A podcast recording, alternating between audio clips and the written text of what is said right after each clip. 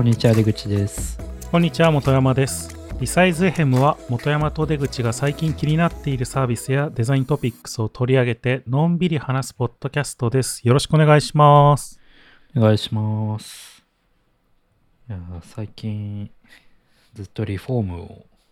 今リフォームをまあ絶賛もうすぐ工事が始まるんですけどうん。ちょっとなんかその仕様を詰めていくどんどん詰めていく段階なんですけどうん。まあなかなか大変ですねこれは。おう。どの辺が大変なんですか？うーんなんか結構コロナでなんか部品が不足してるみたいなことが結構割とあって、うん、僕の場合だと IH が届かない。IH の納期が4ヶ月先だみたいなことが最近分かったりとか。いやでもそれだと困るからちょっとなんとかしてネットで探し出して みたいなことをやったりとか。でもそうすると今度はその IH に合う。あ IH をなんかその本当はキッチンメーカーみたいなところにシステムキッチンを頼んでたんですけど、うん。その IH だと入らないからじゃあもうなんかキッチンごと変えるかみたいな話になったりとか。ええ。なかなかピタゴラスイッチで大変ですね。大変そうだなそれは。しかもこれをやりながら、まあ、一応今の家が賃貸なんで、うん。退去と届を出したんですよね。もううん。2ヶ月後に退去しますってはいはい。だからその引っ越しの準備もしなきゃいけないしなんかこう家を買ってからリフォーム始まって引っ越しするっていうのがこう連続してくるから大変だなって 思いましたね。うん。まあこれを売却する場合その住み替えをする場合はさらに売却も入ってくるんでもっと大変だと思うんですけど。っうんていうのが最近分かってきました。あ本当なんかもうこれは仕事だなって思いましたね。なんかもうなんかプロジェクトマネジメントですね。なるほどねえそのキッチンは大丈夫そうなんですか？それで結局キッチンは結局なんか本当はなんかこうシステムキッチンみたいなメーカーに頼もうとしてたんですけど、まあその納期の問題とか、まあ、あと値段の問題とかちょっと僕の場合サウナを作ることにしたんでサウナにお金かけすぎてキッチンにあんまお金かけられないんで いかにこう コスパよくやるかって考えた結果なんかこう OEM メーカーみたいなキッチンのステンレスキッチンのなんていうのかなシンクとかその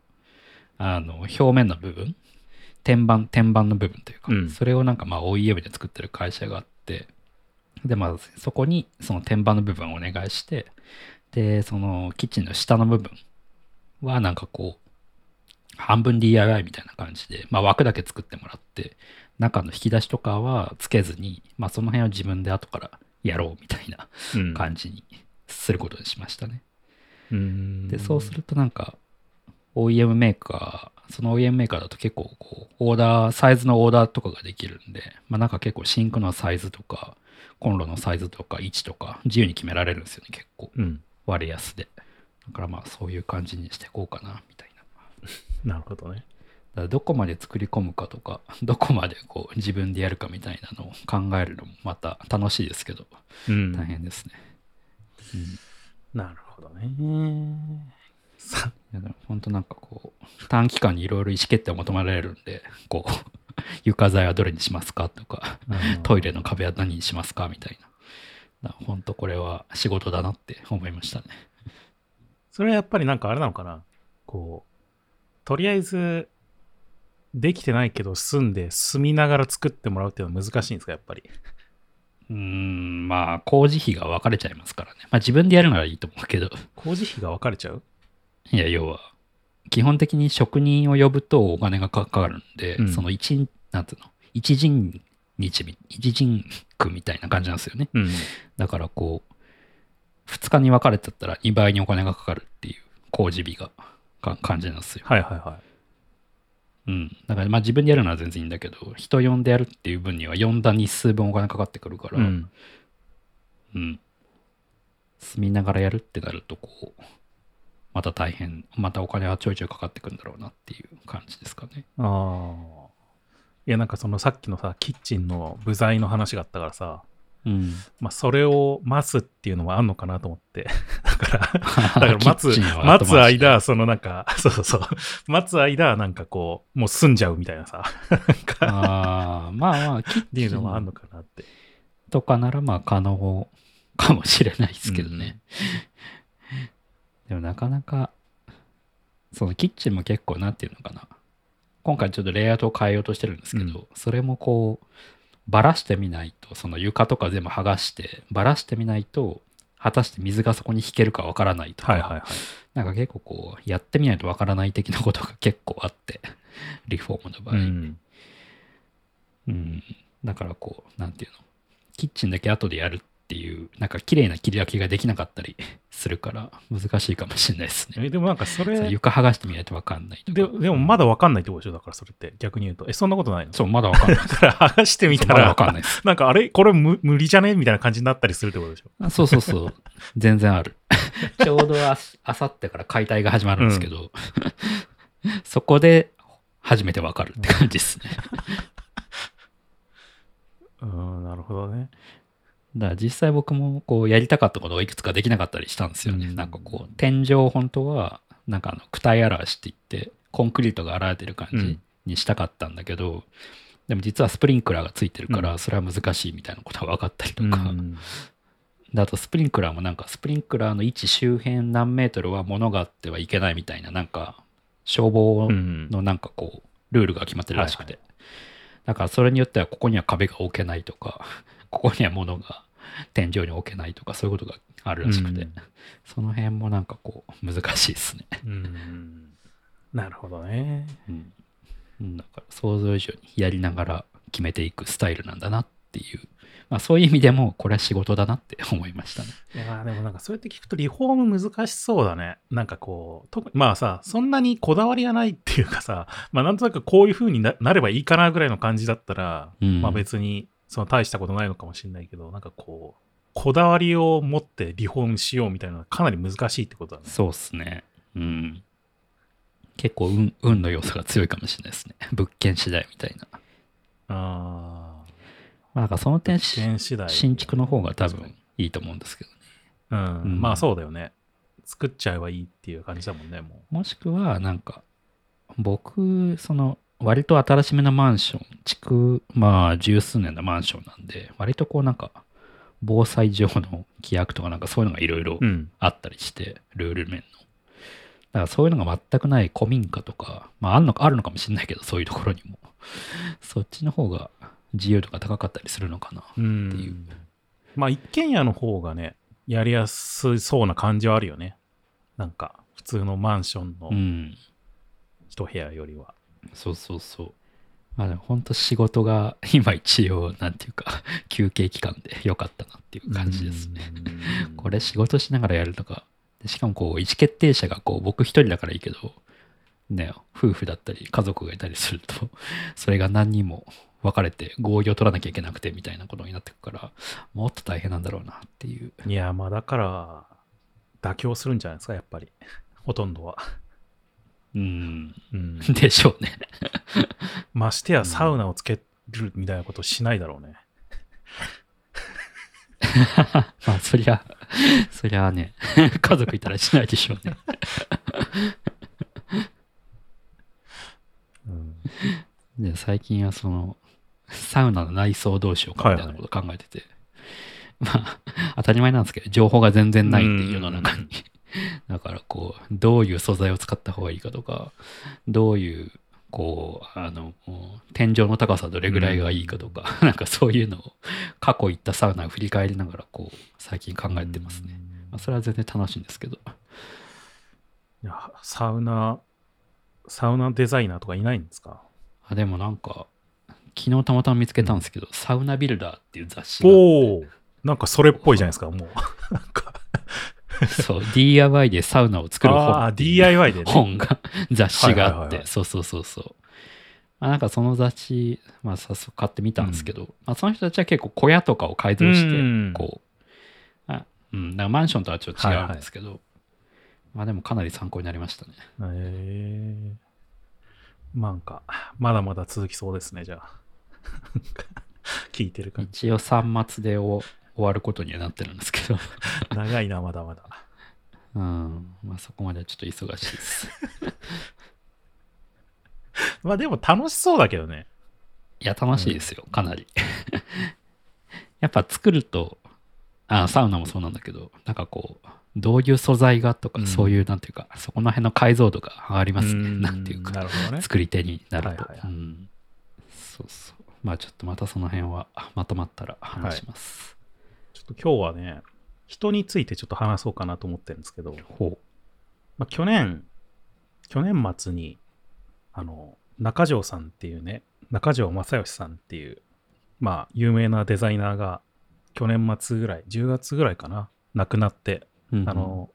膵臓がんかな、なかな肝肝臓がんか、がんで亡くなって確か。うん。で、ちょうど、なんかね、まあ別にそのタイミングでっていうことじゃなかったんだけど、その去年の初めぐらいになえっと、中条さんの仕事を集めた、こう、作品集みたいなものが出版されたりとか、うん。で、同じ同時期ぐらいに、その中条さんの、まあ、考えてるそのデザインとはみたいな、まあ、わかんないけど、なんかそういう話を、こう、まあ、文章としてまとめた本も出そうっていうのが進んでて、うん。で、もうある程度完成したかなぐらいの時に、まあ、中条さんちょっと亡くなってしまって、うん。で、まあ、最近ようやくその本が出版されて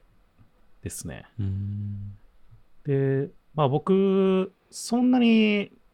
まあ、中条さんについて詳しいわけじゃないですけど、うん。まあなんか最近こうパッケージだとか、まあグラフィック寄りのデザインとかっていうのもちょっとやったりとか考えたりするっていうことも多かったんで、うん。この中条さんの中条っていうね、あのなんか本当に作品集のやつの本も買ってたし、で、で中条さん亡くなったっていうのも知って、で、なんかまた新しくその中条さんが語ってたことみたいなことを本にしたやつが出るっていうので、まあ、最近それを読みまして、うん。確かね、僕とデザインっていう本だったかな。うん。うん。まあなんかこう、もともと違う形でなんか出す予定だった本らしいんですけど、なんかシリーズ化して出そうみたいな話で、まあまず最初中条さんからみたいな感じでやろうとしてたらしいんですけど、うん。まあちょっと中条さんが亡くなったりとかっていうのもあったし、まあちょっと、割となんかこう、中条さんまあグラフィックデザインの方なんですけど、なんかこう、割となんか独特というかグラフィックデザインの中でも、うん。っていう方なんで、なんかちょっとこれはもう、そのまんま、ちょっと中条さんの本として出した方がいいんじゃないかみたいな感じで、なんかこう、今回その僕とデザインっていう中条さんの本として出ることになって、まあそれが今年の1月、2022年の1月25日とかに発売されて、うん。まあ、それをね、、こう、読んだりしていたんで、まあ、ちょっと僕自身はね、そんなにな 中条さんにたがを知ってるとか、そんなわけではもちろんないので、うん。なんか中条さんについて語るみたいなことはできないんですけど、うん。まあ、ちょっと本読んだりとか、まあ、作品見たりして、なんか見たりとか感じたりしたことをちょっとなんか話していこうかなっていうふうに思うんですけど、うん。出口くんは中条正義さんって知ってますか？いや、今、初めて知りました。でもなんか今、作品をちらちら見てたら、作ったものはうんなんか、あそうそうそう。りました。作ったものにいくつか知ってるのがあるんじゃないかなと思うんですけど、現代美術館のロゴとかなんですね。あ、そうそうそう、うん。東京都現代美術館のロゴを作ったりとか、まあ、あと一番有名なのは、花椿っていう、うん。あの資生堂が出してる企業文化誌っていう、まあ、ちょっとした雑誌が、小冊子の雑誌があるんですけど、うん。まあ、それのアートディレクターを40年ぐらいやっていたりとか、まあ、あとは、なんだろうな、そのザ・銀座とか資生堂パーラーとか、まあ、その辺のロゴだとかパッケージのデザインをやっていたりとか、うんうん。あとなんか暮らし、最近じゃないか、ちょっと前ぐらいまでは暮らしの手帳のイラストレーションを描いたりとかね、そういうのもやっていたりとかして、うん。まあなんか結構グラフィックなんだけど、まあ特徴としてはあんまりこう広告のデザインっていうのはそんなにしていないというか、なんか中条さん自身もなんかそんなに得意じゃないっていうふうに言っていて、その広告、いわゆる広告のなんかデザインというか、うんうん。だから、まあ、もともとなんかでも、まあ、資生堂の宣伝部に入社して、でもうなんか3年ぐらいして、フリーランスになって会社作ってみたいな感じの、まあなんか割とこう、なんか、エエリートじゃないけど、なんかこう、うん。ね、才能が溢れてるみたいな感じの、若い頃にもうさ、なんか、独立して、うん。でしなんか大きい仕事をやってるみたいな感じでなんかすごいできる人なんだなと思ってたんですけど、うん。まあ、でもその頃ぐらいからその資生堂の小冊子の「花椿」っていうやつの、まあ、アートディレクションをやるようになったりしていっていて、うん。で多分結構その雑誌のデザインっていうのをずっともう長年続けてきてたっていうのが多分その、まあ、特に中条さんのそのデザインっていうのをそう作り上げてる部分っていうのがすごくああるっぽくてやっぱり、うんでそれってなんかあんまり広告のデザインっていうよりはもうなんか雑誌をどうつどういう雑誌を作るかみたいなところのデザインをしてるっていうのがやっぱりあるような気がするんですよね。うんでこの小冊子の雑誌自体もなんかねこうどっかのブランドのやつっていうよりはまあこれ一応資生堂の企業文化誌なんで資生堂の商品は出たりするんだけどでもなんかあんまり資生堂のものばっかり出すっていうものではなくてどっちかっていうとこうその時代のなんか文化的背景だとかファッションの流行的なものをこういち早くこう伝えるものだったりとかうん。提案するものだっていうのを,、をなんかこうテーマにしてるような雑誌だったらしくて、うん。だから割とこう自由に作っていた部分っていうのがあってなんかあんまりこう資生堂の宣伝のためっていうものでもないようななんかそういう雑誌らしいんですよね。うん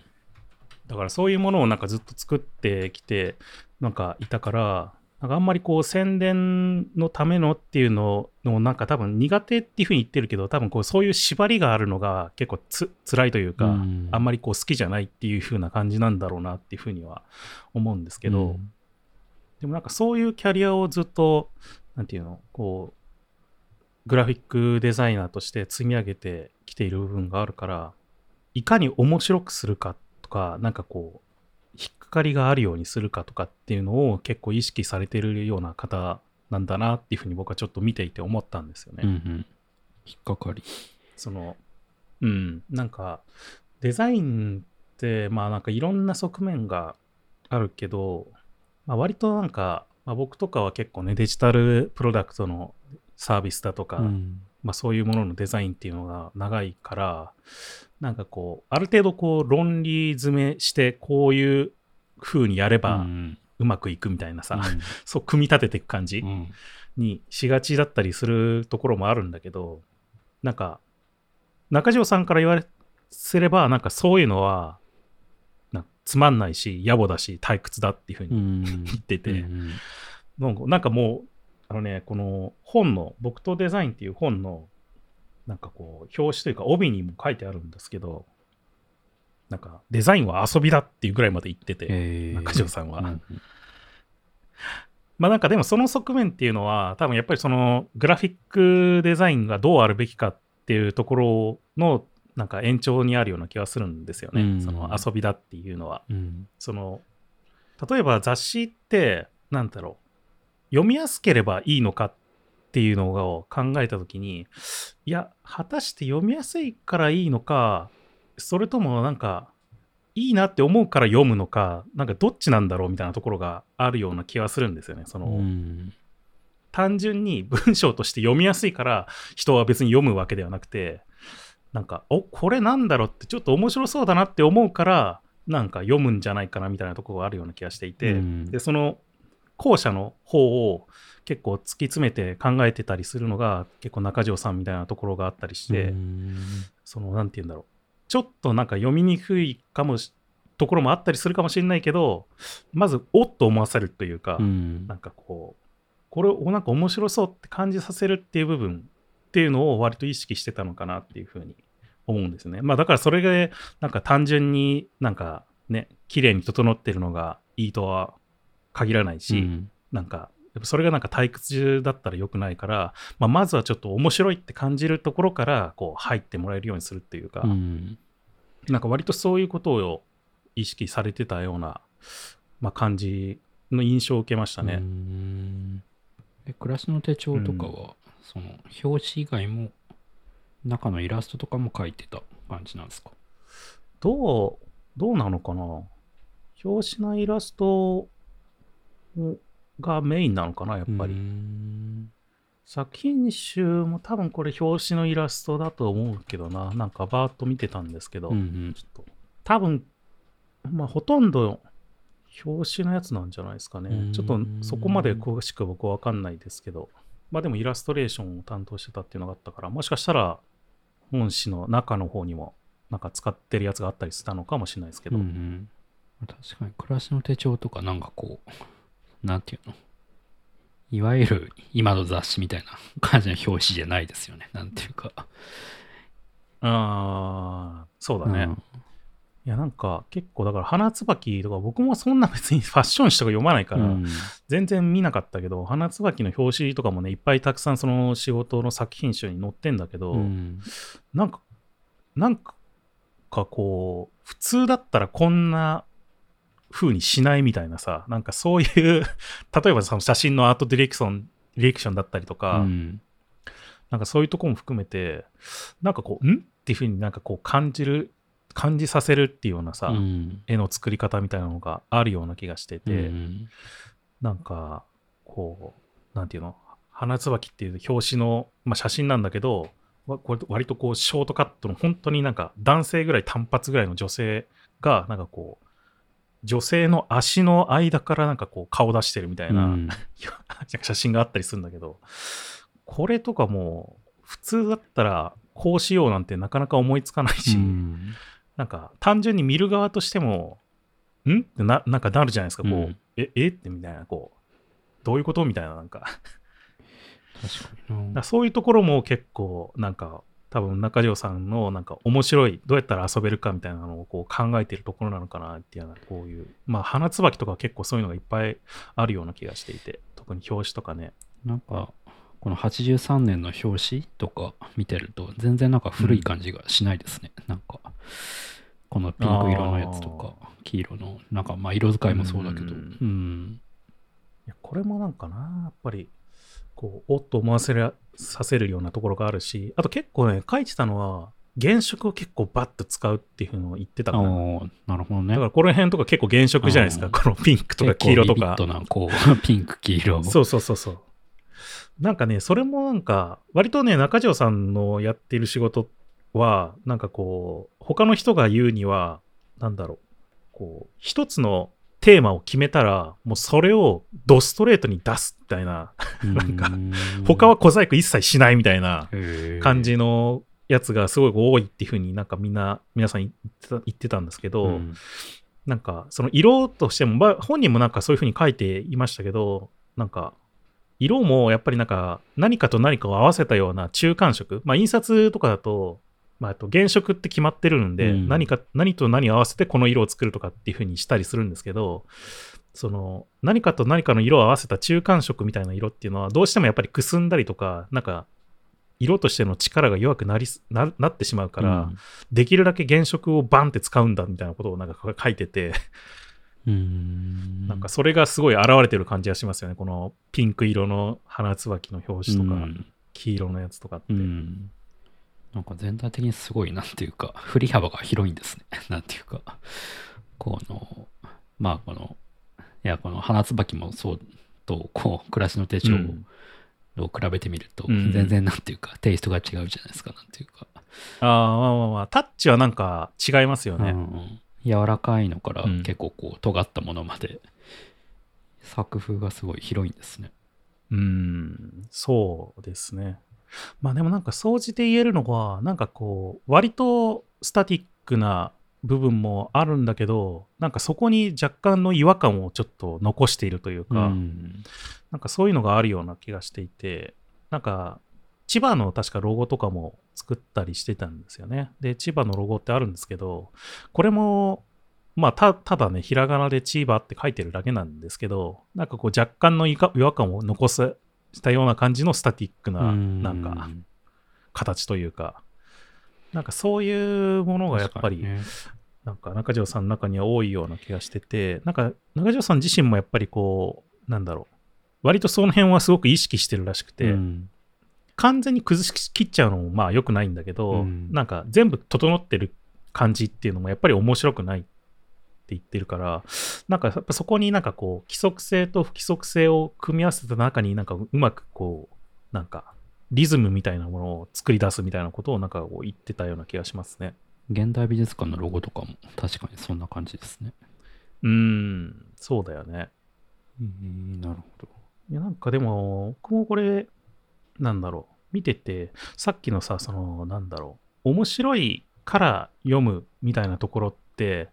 まあなんだろう、こう単純にこう、テキストをきれいにして、まあ、読みやすくしてあげればいいいいっていうだけじゃないっていう部分なのって、まあなんかある種、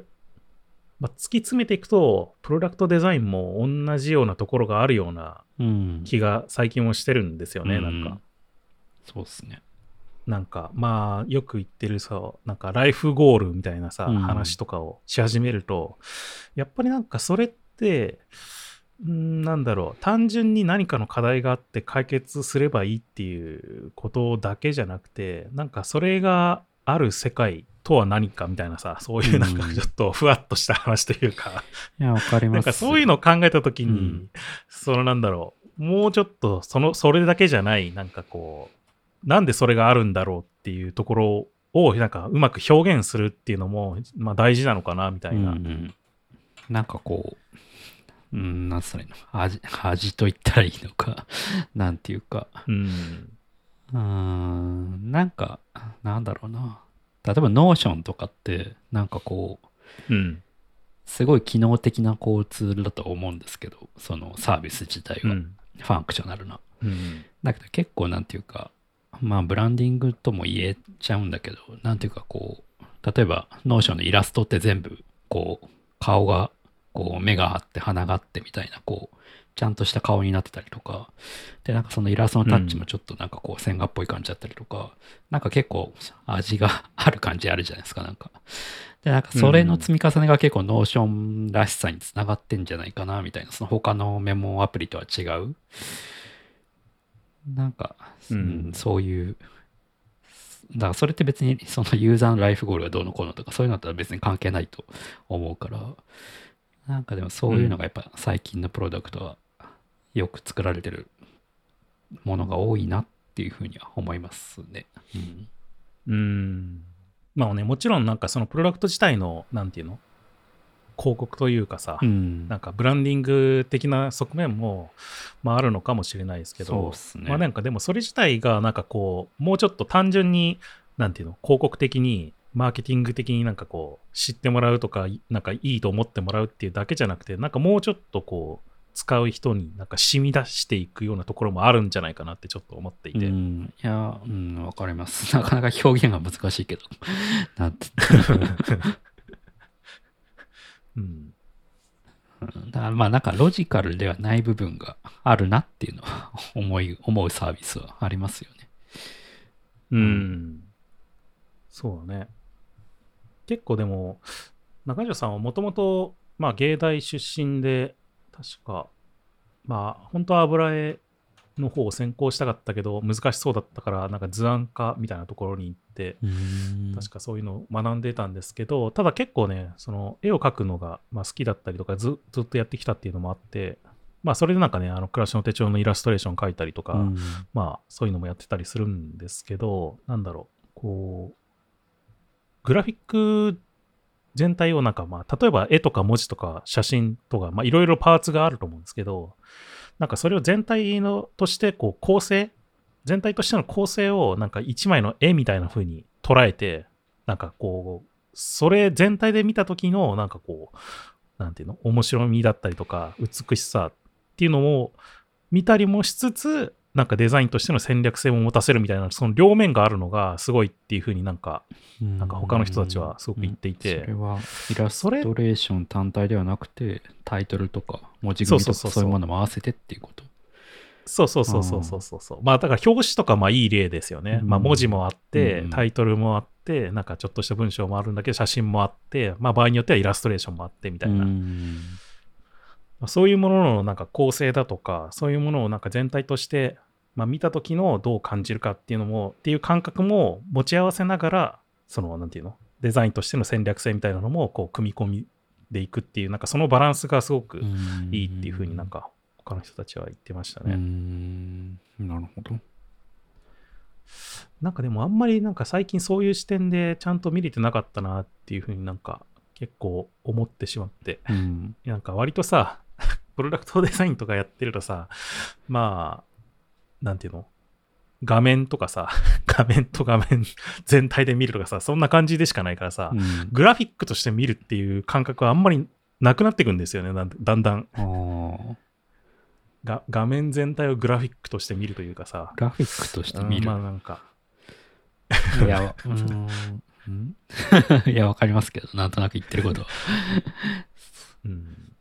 いや、なんか難しい。まあ普通グラフィックとして見ることなんてしないと思うから、基本的にね、iPhone の画面なんてイ。ンターフェースとして見るんじゃなくて、グラフィックとして見るってこと？そうそうそうそうそうそう。はいはいはい。そうそう。一枚の絵として見る、例えば。はいはいはい。で、やっぱしない、あんまりしないからさ、うん。なんかそういう感覚っていうのは結構僕の中でもぬだんだんこう薄まってきたというか抜け落ちてきたような気がしていて、確かにななんかむ昔はなんか結構僕もその本当に一番最初の頃はなんかポスターとかチラシとか作ってたこともあったのでその時は全然やっぱりそういうのをやっぱり考えて作ったりとかもしてた時あったんだけど、なんかなんか割と最近そういう感覚がこう薄まってきてしまったなみたいなのがなんかこう改めてこうハッとさせられたというか。確かにね。なんか、それで言うとなんか、その逆を感じたことがあって、なんかこう、うん。美大出身の、美大に今いる、まあインターン生の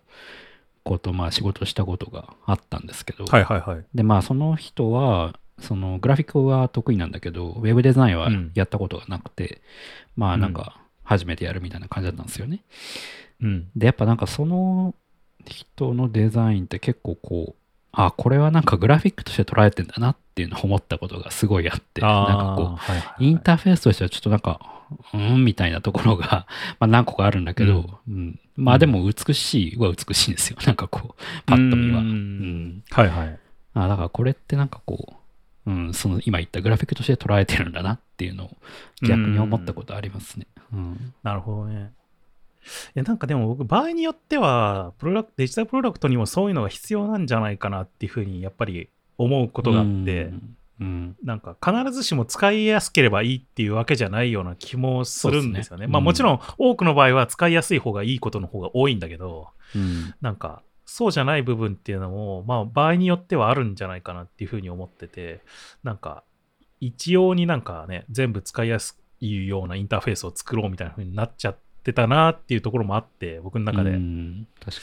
それはちょっと考えを改めないといけないなっていうふうになんか改めて思ったんですよね。なんかに。うん。まあ何かをこう、新しいインターフェースをこう、ゼロから生み出す機会って結構少ないですもんね。プロダクトデザインの場合うんに。パターン。なんかでも、うん、うんそうだね。いや、なんかテーマ、テーマというかさ、まあ何かこうしたいから何か作るっていうのがあると思うんですけど、うんそのこうしたいから何か作るの表現の部分になんかもっといろいろ考えないといけないんだなっていうふうにちょっと思ったというか、その例えばそのうんデジタルプロダクトの画面デザインもそうだし、うんなんかそこもなんかちゃんと全部こうそういうのを落とし込んでいかないとなんかダメだなっていうふうにちょっと思ったっていうかね。うん。うんうんなんとなくわかりますよ。うん うん、なんかだいぶニュアンスの話してるからあれですけど。言わんとせんことはわかります。こう中条さんがやってるやつの中で、なんかね、結構僕、美術館とかも行ったりとか、まあそういうこういう、なんていうの？作品集みたいなの見たりするときの、まあ、うんまあよ、よくないことはないんだけど、なんか僕の視点として、その、まあどういうものを表現してるかとか、どういうふうにや、まあなんか表現してるかっていうのを見たりする、するし、なんかその人がどうっていうのも、まあ、考えたりするんですけど、割と僕結構ディテール見たりするんですよ。なんていうの？技技法というか手法としてどういうふうになことをしてるのかっていうのをよく見たりすることが多くて、へーなんか、ぼうん僕の視点として。うん。で例えばねなんかあのタクティカルデザインっていうえっとこれはねえっと中条さんが手なんか手手手がけたというかまあなんかブランドなんですけど、タクティクスデザインか。タクティカルじゃなくて。タクティクスデザインっていうなんかこうブランドのデザインみたいなのを仕事で、まあ、中条さんやってる、やったんですけど、うん。まあなんか時計確か作ったりとか、ブックエンドをなんか作ったりとか、なんかちょっと上質なものというかね、なんか大人の持つものみたいな、うんなんかそういうもののブランドを作っなのデザインとかそういう仕事をしてた時になんか帝国ホテルのななんだったかな内装かなんかかサインデザインとかトータルか忘れたけどなんかそういうのの仕事もしててうん。でその時に帝国ホテルに飾るポスターも作ったんですよ。うん。で帝国ホテルに飾るポスターをタクティクスデザイン的なのブランドとして作ったんですよ。なんか、まあ、なんて言ったらいいんだろうな。難しいんですけど、うん？うんそのタクティクスデザインのっていうブランドのポスターを帝国ホテルに飾るっていうことをしたんですよ。ああなるほどうんはいはいはい。で、そのタクそのポブランドのポスポスター、タクティクスデザインのポスターは、なんかね、季節ごとか毎月か、なんか変え、まあ毎、毎月か、うん、なんか毎回毎回作って取り替えてたらしいんですけど、うん。まあ結構だから、なんか、そのタクティクスっていう TACTIC、まあまあ、なんかそういう、なんていうの、アルファベットの綴りあるじゃないですか。それが入った、えっ、と、なんていうのこう、文字っていうのは、まあ一つのテーマというか、一貫性として持たす持たせてるんだけど、それをなんか毎回表現としてはなんか若干違うような感じのものを作るというか、ああそのポスター自体はタクティクスっていうのを表してるっていう。そうそうそうそうそう。まあうんそのブランドのイメージだとかそういうものを表してるものなんですけど、うん。まあなんかだからその TACTICSDESIGN っていうまあタクティクスデザインっていう綴りの一文字一文字をなんかポスターにしていって、うん。でそれをその毎月ごごとになんか作ってなんか毎回変えてみたいなことをやってたらしいんですけどうんなんかねそこの一部に C C の文字を表してるやつの上になんかこうね赤いザラザラのやつがなんかこう乗ってるみたいな。うんていうじゃあちょっとあの出口くんには今画像を共有してますけどそのうん。C なんか緑全体が緑で C があって赤いザラザラがなんか乗ってるみたいなやつあるじゃないですか。ああああはいはい。まあこれはそのタクティクスデザインの C のポスターなんですけど。ああうんうんいやこれのなんかこの赤のザラザラの部分の表現というか僕はここになんか注目して なんか見ててその作品集の時に。うんこのザラザラをどう表現して、まあ、どう実際にどういうテクスチャーになってるんだろうなみたいなのをこう見たりとかこの白のところにかぶっているザラザラはどういう表現にしてんのかなとかどういう処理をしてんのかなみたいな。うんなんていうかあのあれっすよね。なんて言ったんだっけこれ。あの何？なんていう加工だっけ？あのなんかおしんみたいな感じになんかちょっとシなってる。みたいな感じ？うん？なんだっけ？なんかちょっとこう単なるこう上にこうなんつったらいいの？エンボス加工みたいな感じ？うーん。なんかちょっとエンボス加工なのかな？切り絵というかなんつったらいいのかな？ちょっとなんか別の素材が乗っかってるみたいな感じになってる。ああそうそうそう。まあ見た目としてはね。ううんん。いやなんかこの表現なんかどっかで使えないかなみたいなこの見ながらちょっと思うみたいなさ。結構僕そういうのの多くて。うん。なんかこのザラザラっとした感じを重ねてこうねまあこのグラフィック全体グラフィック全体としてのなんかこうイメージをこう生み出してるんですけど。でなんかね確かねこの時のこの月のなんかタクティクスデザインのまあこれ今 C だけですけど、まあ、T とか A とかも、まあもちろん作品集に載ってて、なんかまあそれにもものによってはこうちょっとザラザラっとしたものがのなんかこうかぶさってるみたいな表現があったりするんですけど、なんかそれによってはなんかこうザラザラのザなんか質感が微妙に違ったりするんですよ。なんかこうこれはなんかさ 細かい線が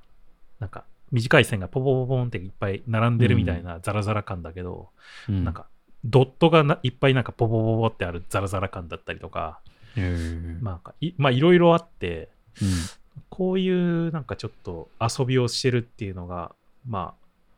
いくつかなんかこう作品集に載ってたりするんですけど、うん。なんかまあ僕の視点としては、なんか結構、あどういうこう表表現の仕方というか、それ自体が何を表現してるかっていうよりも、どうどういうなんか技技法的な、どういうなんか表現の仕方をしているのかっていうところにち結構着目することが多くて、まあうん見方としてね。まあそれが正しいかどうかちょっとよくわかんないんだけど、うん。これなんかで使えそうだな、みたいな、なんか、そういうのがいっぱいありましたね、なんか、見ててう、ん作品集見てて。なんかでも、うん。見てて、あれですね、あのー結構ね、あの、松屋だとか、さっきの、さっきのっていうか、銀座、ザ・銀座っていうお店のやつだったりとか、まあ、資生堂パーラーだったりとか、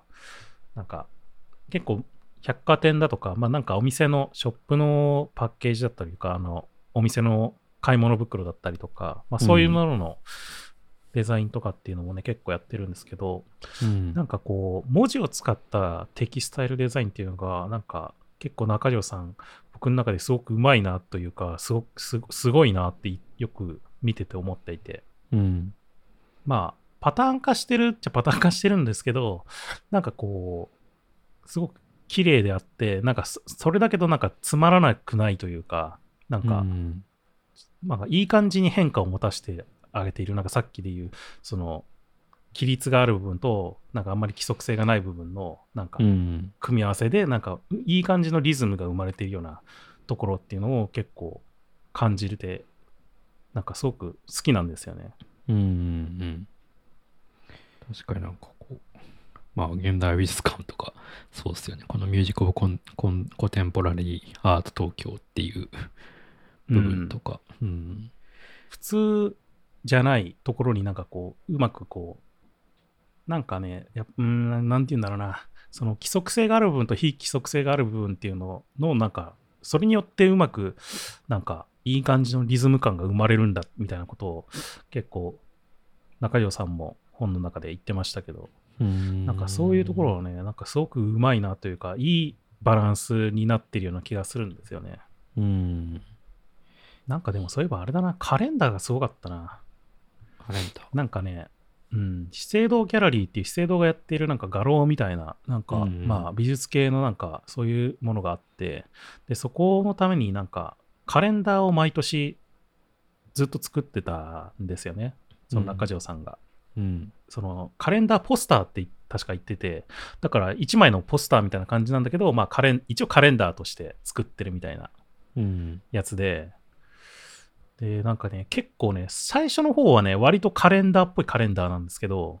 その最初の頃作ってたやつっていうのは。うん。まあ、それでもまあね、結構、まあ、ポスターだから、やっぱり、なんか、見た目としてもすごくいいというか、絵としてなんか飾っておけるみたいな感じのポスターが最初の頃は作ってんだけど、なんかね、だんだんだんだん、その、もっと遊ぶみたいになってきたのか、まあ、その、なんていうの、ななんかこう、若干ネタに走ってるって言っちゃうとあれだけど、怒られるかもしれないけど、うん。なんかどんどんポスター寄りになっていくっていうのが、なんか見ててあって、うんこの特に、ああ、なるほどね。もう、もうこれカレンダーとして 見るの難しいなぐらいのところのやつもああったりするんですよね。なんかこう、カレンダー、カレンダーがこう、なんていうか、あの、格子状に並べられやられてやられてたりとか、迷路みたいに並べられてたりとか。そうそうそうそうそうそうう。んこれはなんかでも、なんていうの、多分単純にカレンダーとしてだけ考えてたら、多分こんな風にならなくてもちろん。うん。その、確か言ってたのは、やっぱりポスターでもあって、そのカレンダーでもあるみたいなところだから、これ、しかも、その1年が全部入ってるわけじゃないですか。だかうんら、1年貼っておくはずなんですよね、貼るとしたら。うんうん同じものをずっと。だその時に、そこにどういうものがあった方がいいのかとか考えたら、まあ、単純に機能的なカレンダーよりも、まあ、こう、例えば絵画として見れるとか、ちょっと面白みがあるとか、うんまあ、そういうところがあってもいいんじゃないかっていうので、結構、こうチャ、チャレンジングというか、挑戦的なというか、なんか奇抜なっていう風にも見えるようなカレンダーを作ってるっていうのがあって、これはなんかね、面白いなと思ったんですよね。これ逆になんか今っぽいですよね。なんていうか、うん今カレンダーアナログなやつを見ることってないじゃないですか、なかなか。あ、確かに。うん。うんそうだね。だでもやっぱなんかカレンダーというものがあると、毎年新しくしようみたいなモチベーションが生まれるじゃないですか、なんていうか。はいはいはい。うん。だからこそなんかこういうカレンダーなんだけど、割とカレンダーのファンクショナル部分ではなくて、グラフィックとしてのうん。カレンダーうんであった方がなんかこう今っぽいなっていうふうには思いますね。うんなんていうか。そうね。いやなんかね、この辺もなんか見てて面白かったな。うん。これもなんかね、やっぱりこの中にもさ、ある程度規則性っていうのはあったりするわけですよ。すね。このカレンダーの遊び、遊んではいるけど。うん。うん。でもなんかそれをまたちょっと規則性はあるんだけど、またそこからちょっとずらしてる部分もああったりしてて、例えばなんか文字が、なんかこの日はなんか若干でかい、でかくいんだけど、なんかこの日はちょっと小さいみたいなのがあったりとかして、うん、こういうなんかちょっとしたなんか不規則性っていうのをもたらすことによって、なんかある種のリズムだとかハーモニーみたいなのが生まれるっていう話をなんか、うんされてていや、なんかこの辺はすごいやっぱり、こう、芸芸術派だというかさ、なんかうんグラフィックをちゃんと学んでるから、こういうこう発想というか表現っていうのが生まれるのかなってちょっと思ったりしましたね。うん。確かに、どれもルールはちゃんとあるんですね。そうそう、ルールはあるんだけど、でもただなんか若干そこからなんかずらした部分もあったりとかっていうのもして、なんかそれによってこうね、なんかリズムみたいなものを作ったり、全体として見た時のなんかリズム感というか、そういうのをなんかで作ったりとかするっていう話をしてましたね。うん。あとなんかあれだな。またなんかね、これ、ああ、これアブダクションだ、みたいなふうに思ったん 話もなんかちょっとしてて、なんか毎回アブダクションの話をしてるような気がするけど、うん。な結構、その中条さん自身は、なんかこう、偶然性みたいなものへのなんか期待みたいなのをしてるようなところがあるっぽくて、ほうほう。なんかできるだけ過去の作品っていうのはもう全部リセットして、毎回新しい状態でやるみたいなことを言ってたりとか、えまああとなんか、まあ毎回毎回ね、その仕事に対してスケッチをめちゃくちゃ書きまくって、ーまあ、めちゃくちゃ書いてると、やっぱりなんか、ななんていうの？まあ、時にはさ、なんか、思ってもないような線書いちゃったりすることも多分あると思うんだよね。こう、うん。なんか、スケッチ書きまくってたら。うん。でもなんかそういう偶然性みたいなものの面白みみたいなものを結構好き好んで、なんか仕事に取り入れたりとかしてた。らしくて。うん。でね、印象的だったのが、ちょっと本の一部を抜粋して読むと、僕は文字もイメージも使う表紙をデザインするときは、いろいろなパターンを何度も何度もスケッチを書いてみて、割とぐるぐると試したり直したりするんだ。すると、そのうちにデザインができてくるし、割と突然にこれでできたかなと思える瞬間が訪れるわけ。えー書籍タイトルばかりではなく、ロゴのデザインも同じなんだけど、なんとなくまとまったというのは、向こうからこう歌になったなという感覚がやってくるっていうふうになんか書いてて、うん。なんか割とこれって、なんだろう、こうざっくり当ててみて、あれ？なんか急に、あ、これができたみたいな瞬間が訪れるっていうのが、まあ僕も結構あったりして、その特に、うん確かあの、プロダクトデザインっていうよりは、どっちかっていうと、まあ、ブランドだとか、ロゴのデザインとかにしてるときとか、グラフィック系のデザインをしてるときの方が、こういう感覚になることがすごく多いんですけど、うん。なんか、こう、スケッチ書いてて、もういろいろ書いてるんだけど、急に、あ、これだみたいな時がやっぱりああるような気がしてて、うん。で、なんか、そっから、いろいろとこう、逆に説明をつけていくっていうことも、割とするんですよね、なんかデザイナーって。うんいやー、わかかりますね、それは。なんか、まあ、これなんかまたちょっとアブダクションとはまた違うのかもしれないけど、アブダクションなんか、とはちょっと違う。いや、どうなんだろうな。アブダクションを細かく繰り返してるのかななんか、いや、僕もなんかこう、プロダクトの設計してるときって、なんかこうんうん。う、し始めるとき、もう本当にゼロの状態のときって、なんかとりあえずこう、はいはい。頭の中に浮かんだことを、まあ、それこそあのスケッチアプリとかにガーッと書いて、うん。一一枚のキャンバスに。で、なんかうんこう、とりあえずこう、ポポって思いついたことをこう書き散らしていっでなんかそれがある日こう一個につながっていくような感じ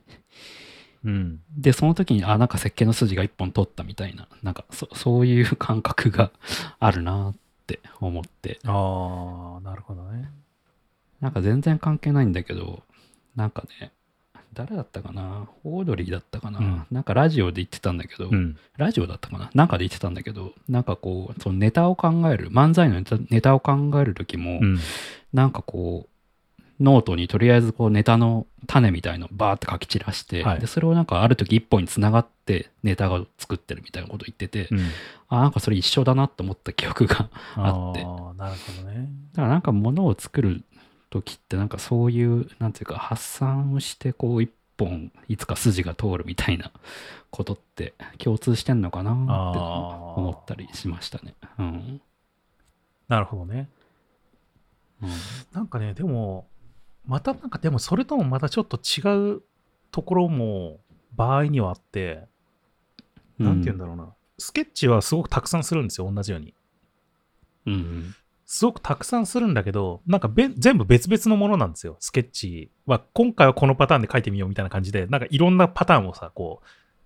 まあ、書いていくから、スケッチって。まあ、例えばロゴデザインとかするときとかって、例えば。うん。で、それをやっていくときに、バーっていろいろ書いてて、時々、こう、別にそんなに、こう、なんていうの、論理的に積み重ねてたものじゃないんだけど、急に書いてたら、あ、これじゃんみたいなのが生まれたりするんですよ、なんか。うんうんうん。突然、はいはいはいはい。他とは全然関係なく。ねんとなく。なんとなくわかります。よ。他のスケッチは全然関係なく、あれ？あ、もうこれ、これじゃ、これだ！みたいな気持ちになる時があって、なんかね、うんそれ、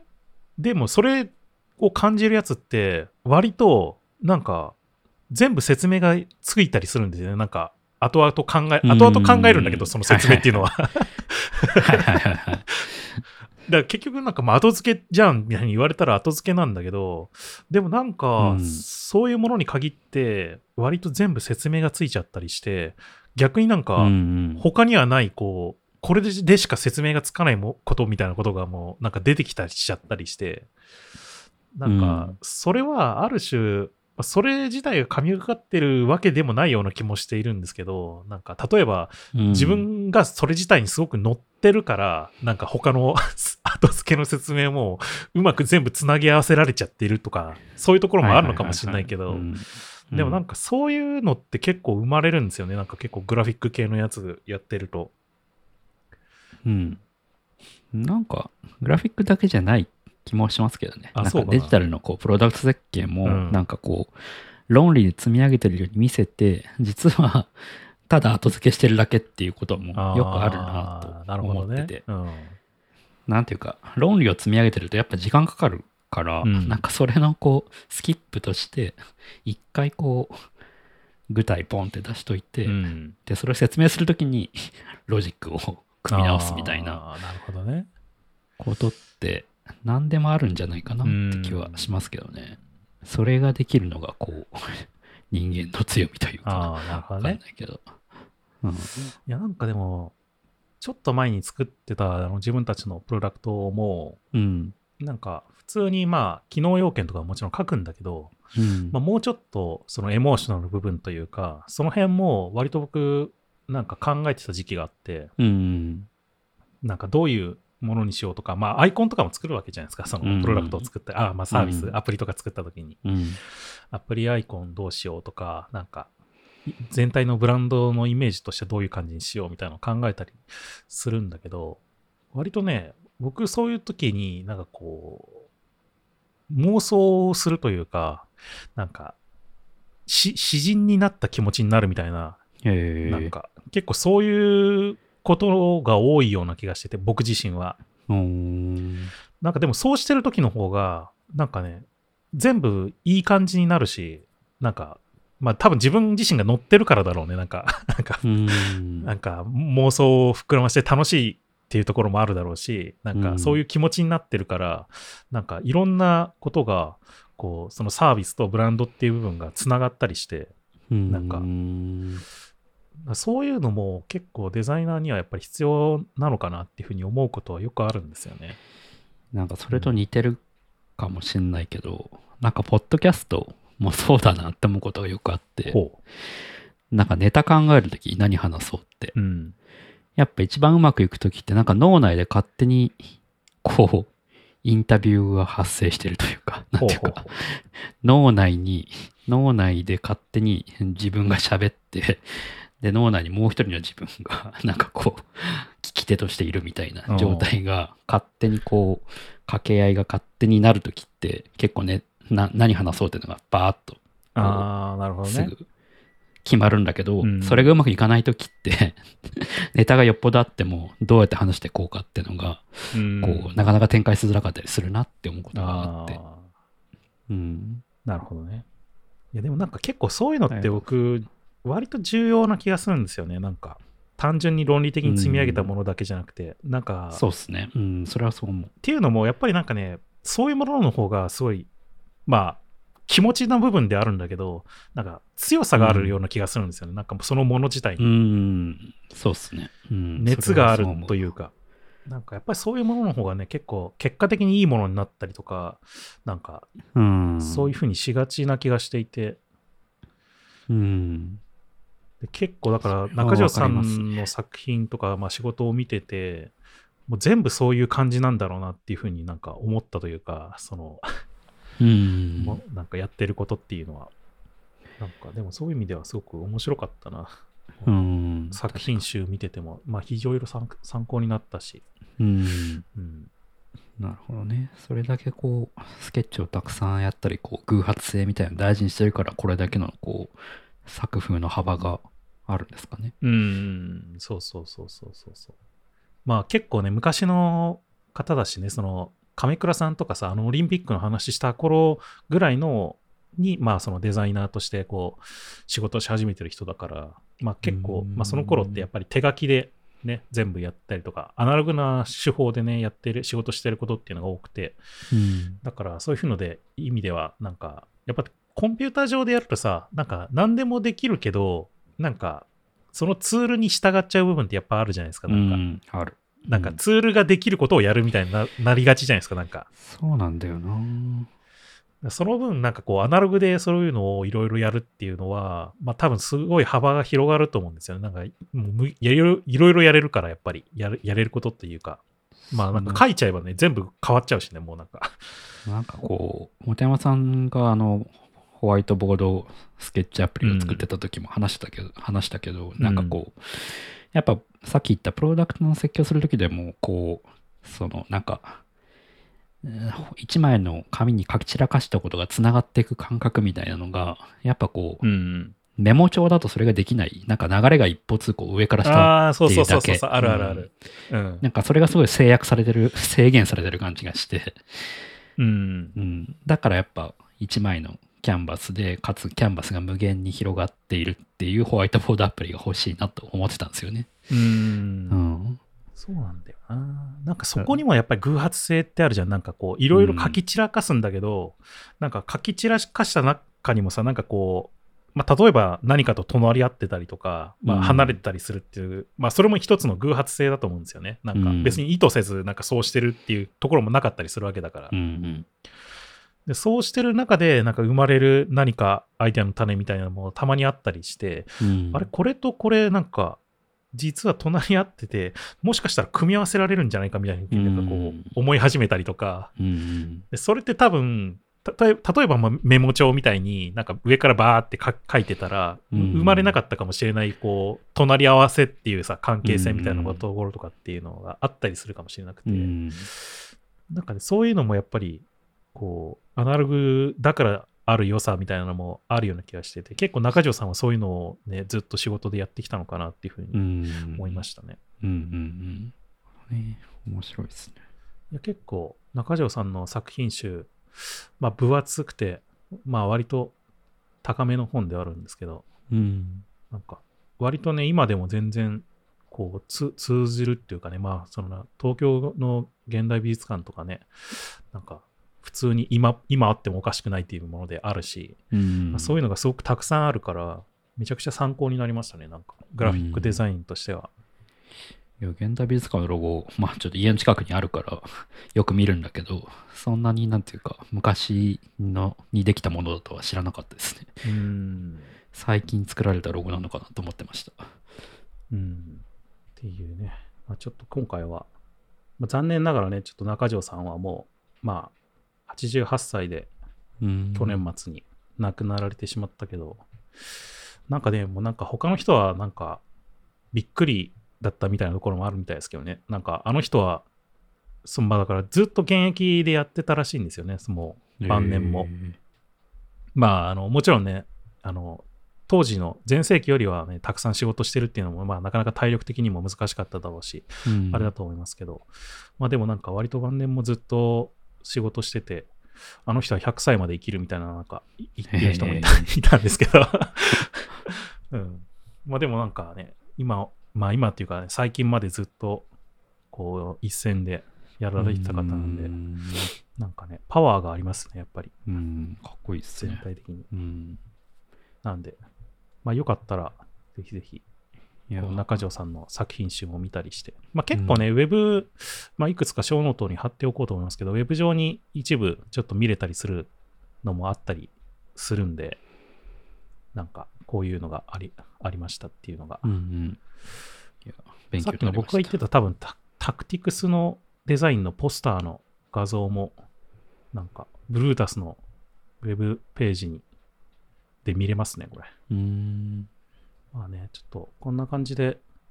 他のデザイナーさんとかも、なんか、たまに取り上げて話していけたらいいかなって思うんで、うん。まあ、今回はたまたまちょっとタイミング的に、まあ、あの中条さんの本が出たっていうのもあって、うん。ちょっとその話をしましたけど、まあ、他にもね、まあ、前から言ってる柳総理さんとかね、うん。プロダクト系の話とかもちょっとできたらなって思うんで、まあなんかもしリクエストがあれば、ちょっと答えていきたいかなというふうにも思いますが、うん。なんかもし興味があるっていうデザイナーさんとかがいたら、ちょっと僕がね、どこまで、正直、だから今回も中条さんについて語るなんて、まあ、恐れ多くてできないわけですよ、僕には。うん そんなことは。まあ、ただ、まあ、僕自身がそうどう感じたのかとか、まあ、どういうことを考えたのかなっていうのを、まあ、なんとなくは喋ることができるかなって思うので、うんうん。ぜひぜひ、なんか、リクエスト等あればいただけたらなっていうふうに思いま。すね。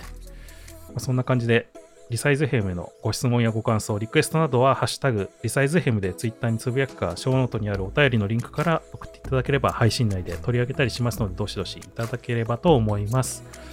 リサイズヘムは毎週金曜日に配信しています。Spotify、iTunes のポッドキャスト、Google ポッドキャスト、YouTube などで配信していますので、よかったらチェックしてみてください。ということで、今回はここまで。また次回お会いしましょう。さようなら。さようなら。